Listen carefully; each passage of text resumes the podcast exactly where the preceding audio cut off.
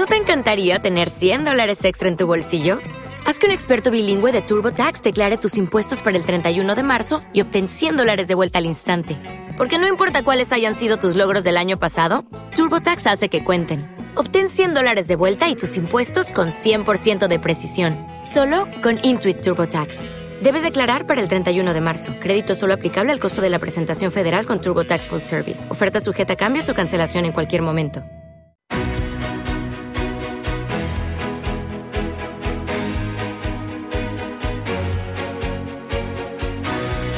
Capital Intereconomía, Consultorio de Fondos. Hoy el consultorio de fondos lo hacemos con Fernando Luque, que es editor de Morningstar. Fernando, ¿qué tal? Buenos días, bienvenido. Hola, buenos días, Susana. Mm, eh, oye, ¿cómo lo están haciendo los fondos que invierten en, materias primas? Eh, eh, ¿Están captando patrimonio y flujos de dinero hacia este tipo de fondos? También fondos relacionados con renovables y, fondos más con más peso en, en Estados Unidos. ¿Es por ahí por donde está yendo el dinero? Sí, de alguna forma sí. Es verdad que, a ver, las categorías de, materias primas son categorías, iba a decir, casi marginales, ¿no? Comparado con el patrimonio que mueven eh, los fondos de, renta variable y los fondos de renta fija. Pero es verdad que las rentabilidades que están obteniendo, yo diría que prácticamente toda la gama de, fondos de materias primas, porque dentro de esa gama de materias primas pues hay eh, varios tipos de, fondos o de categorías, ¿no? Eh, pensamos evidentemente pues en el petróleo, en las energéticas, pero no es, no es la única categoría de, fondos de materias primas. Tenemos materias primas industriales, de metales industriales que lo están haciendo francamente bien. Yo diría que casi que están eh, obteniendo rentabilidades exageradísimas, ¿no? Eh, y luego también tenemos las materias primas agrícolas, que sabemos que el trigo pues también está disparado con la con el conflicto entre Ucrania y Rusia y también eh, ya empieza pues a notarse también una cierta actividad a nivel de rentabilidad de los fondos de metales preciosos, de oro, de plata, de platino, que también pues ahí se están sumando a esa corriente eh, de, enormes rentabilidades para los fondos de materias primas. O sea que si hay rentabilidad, te aseguro, no lo he comprobado, pero te aseguro que los flujos de dinero van a seguir la rentabilidad. Es típico, siempre ocurre esto, ya sea en renta variable, en renta fija o en cualquier otra categoría de fondos.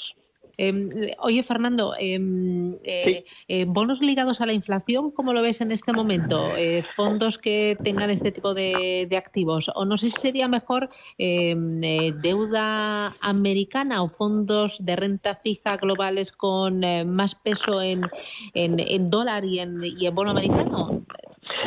¿Cómo, lo ves la renta fija?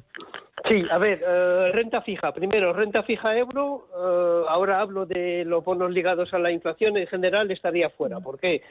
Porque estamos en un entorno donde los bancos centrales van a empezar a subir tipos de interés. Eh, porque es la única forma de luchar contra la inflación. O sea que estamos en un entorno de subidas de tipos de interés que podrían también afectar a los tramos largos y los tramos medios de la curva. Eso habría que verlo, pero en, principio no estamos en un escenario de, digamos de, bajada de tipos de interés que es realmente lo que beneficia a la renta fija.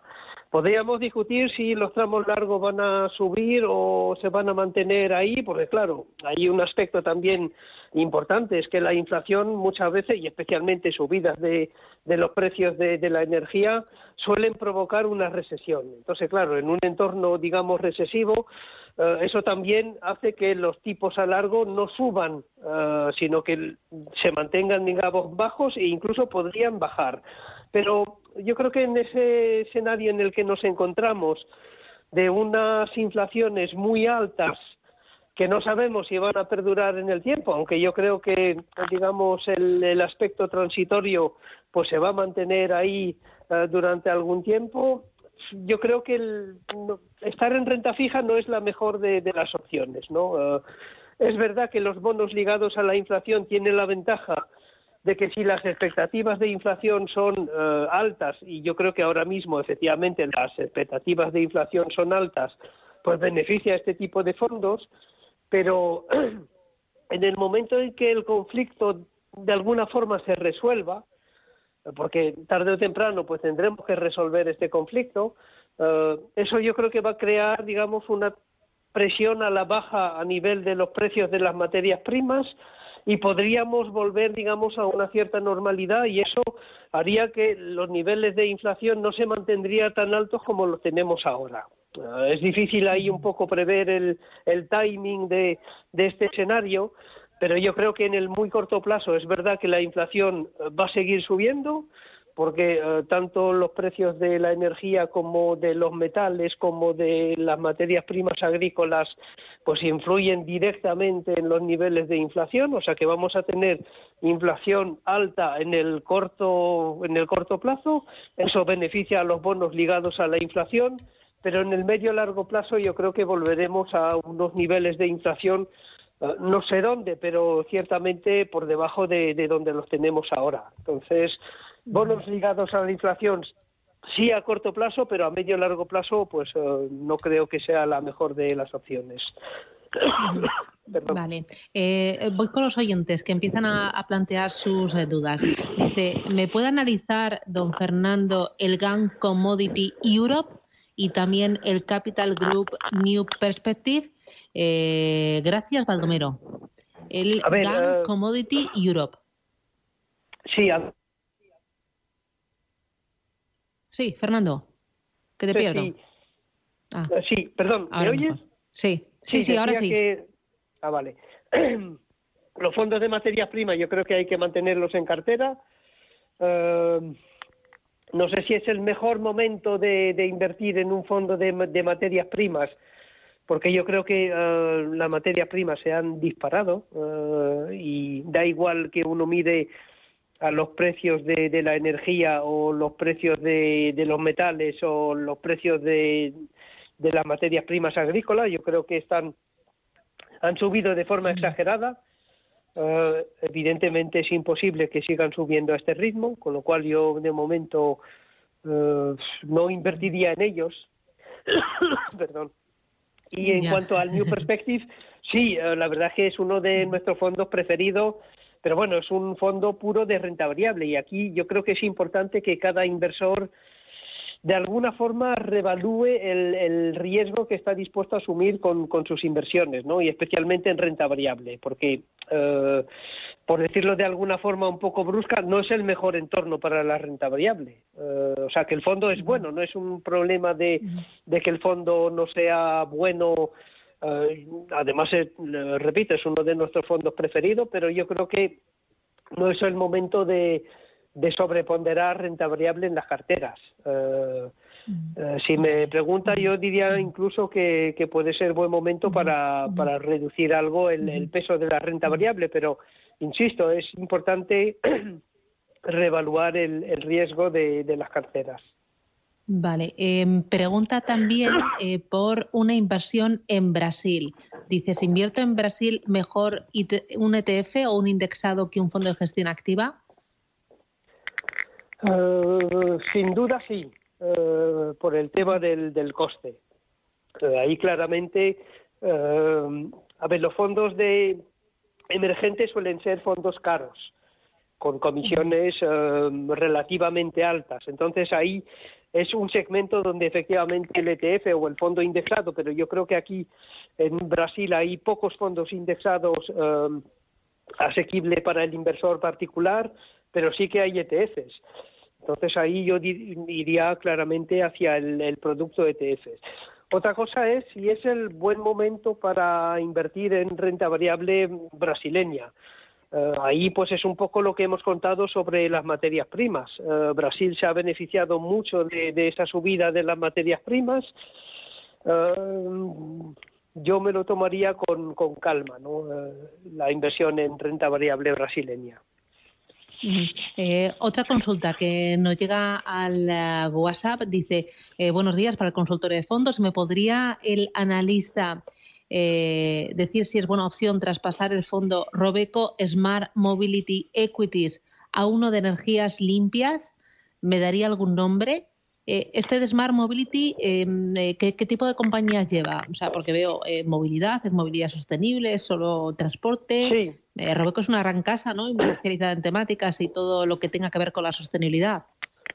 Sí, este es un fondo temático de, movilidad, ¿no? donde podemos encontrar, no específicamente en este fondo, pero en los fondos de, de esta temática, por ejemplo, eh, pues toda la temática de vehículos eléctricos, por ejemplo. Eh, a ver, es una temática interesante, pero yo casi eh, haría el cambio, ¿no? Yo creo que todo lo que es energía limpia, energía renovable, además lo hemos visto durante esta crisis, lo han hecho francamente bien.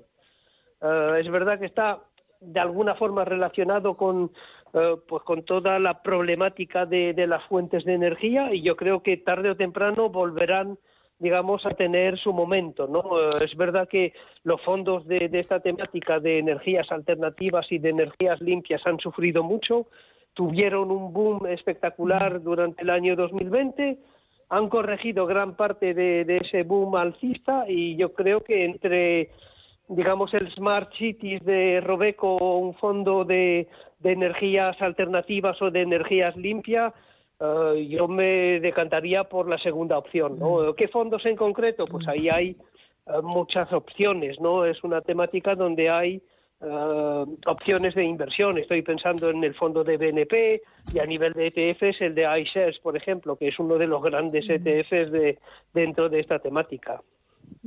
Muy bien. Voy ahora con Antonio. Buenos días, Antonio. Muy rapidito, Antonio. buenos días. Buenos días.